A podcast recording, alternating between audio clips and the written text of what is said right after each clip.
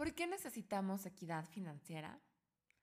La respuesta es tan simple como el hecho de que en México más del 50% de la población somos mujeres.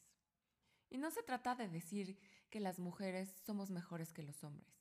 Simplemente las mujeres requerimos de un enfoque diferente a nuestras finanzas. Esto se debe a diferentes motivos que yo he identificado como los siguientes. Por ejemplo, los hábitos de consumo de las mujeres son diferentes. Nosotras estamos expuestas en mayor proporción a medir nuestro valor en función de lo que hacemos por los otros.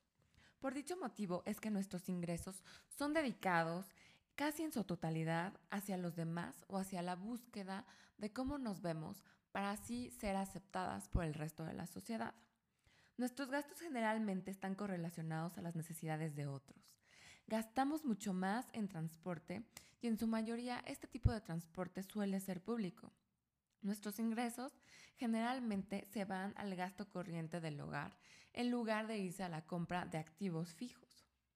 Por otra parte, somos impactadas por impuesto rosa. ¿Qué es el impuesto rosa? Esto no es otra cosa que el hecho de que las mujeres pagamos más, pagamos un sobreprecio por artículos que generalmente son de higiene personal, solamente por el hecho de que a la gente brillante de marketing se le ocurrió que deberían de venir en colores que son mayormente aceptados por mujeres. Por otra parte, nuestro salario generalmente es menor al de los hombres. Bien es sabido que la brecha salarial existe en el mundo y México no es la excepción. En México a una mujer le pagan aproximadamente 16% menos que a un hombre por hacer el mismo trabajo. Es decir, por tener la misma responsabilidad la misma jerarquía, las mujeres estamos ganando aproximadamente 16% menos que los hombres. No obstante, cuando una mujer decide tener hijos y de nueva cuenta reinsertarse al mercado laboral, la brecha que existe entre el salario de una mujer que decidió no tener hijos y aquella que decidió ser madre es de 30%. Entonces una mujer es doblemente castigada en el mercado laboral. Por otra parte, también existe, eh, precisamente por esta decisión de las mujeres de ser madres, una baja participación de las mujeres en la población económicamente activa. En México aproximadamente el 39% de la población económicamente activa está compuesta por mujeres. Este es uno de los porcentajes más bajos que existe dentro de las naciones que forman parte de la OCDE. Lo anterior anticipa que las mujeres cuando busquemos retirarnos, jubilarnos, pues vamos a ser uno de los grupos más vulnerables que existen. Finalmente, las mujeres también tenemos estilos de inversión diferentes a aquellos de los hombres. Aun cuando más del 50% de la población que ahorra son mujeres, solamente 3 de cada 10 personas que invierten son mujeres.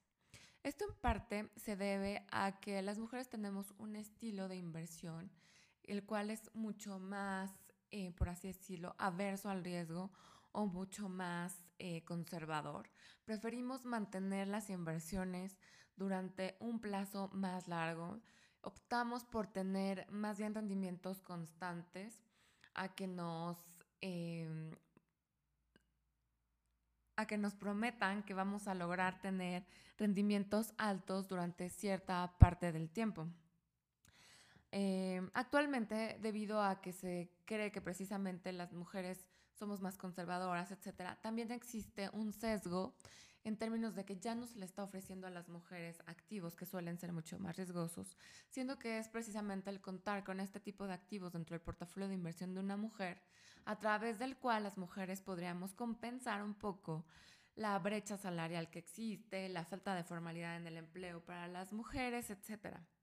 Por todos estos motivos es que las mujeres tenemos que involucrarnos mucho más con el dinero, perder el miedo a hablar de dinero, dejar de pensar que las finanzas personales son, em, son difíciles, que no podemos tener disciplina, que nuestra vida económica pues es como demasiado volátil. Todo es cuestión de querer eh, enfocarnos un poquito más, el pensar no nada más en el presente, sino el ubicarnos en que como mujeres también vamos a vivir cinco años, bueno, son simplemente estadísticas, pero en teoría vamos a vivir cinco años más que los hombres, ¿no?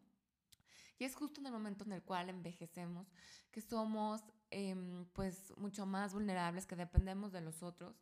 ¿Y por qué no asegurarnos desde hoy que estamos en el mercado laboral, que somos económicamente activas, de que vamos a poder estar bien en el futuro, que vamos a poder cerrar nuestra vida de la forma más decente sin tener que depender de absolutamente nadie, ni de los hijos, ni de em, otros familiares, ni de los amigos, ni terminar en, en, algún lugar donde no queremos estar, ¿no?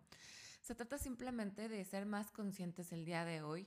Se trata de enfocar nuestro gasto no en agradar a otros, sino enfocar nuestro gasto en cosas que realmente nos sean útiles, en cosas que realmente nos sirvan y que nos lleven a tener mayor bienestar.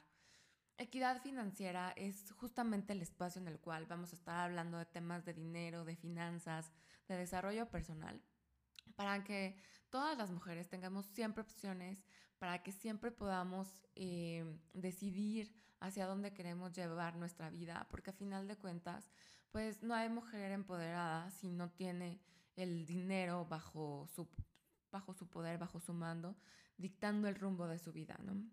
Yo soy Marcela Muñoz, tengo más de 12 años de experiencia en la industria financiera y a lo largo de este tiempo em, se ha convertido en mi misión de vida el llevar el conocimiento que he adquirido a cuantas mujeres sea posible. Si te gustó este podcast, suscríbete, compártenos y iniciemos la conversación en torno a las mujeres y el dinero. Muchas gracias por escucharme.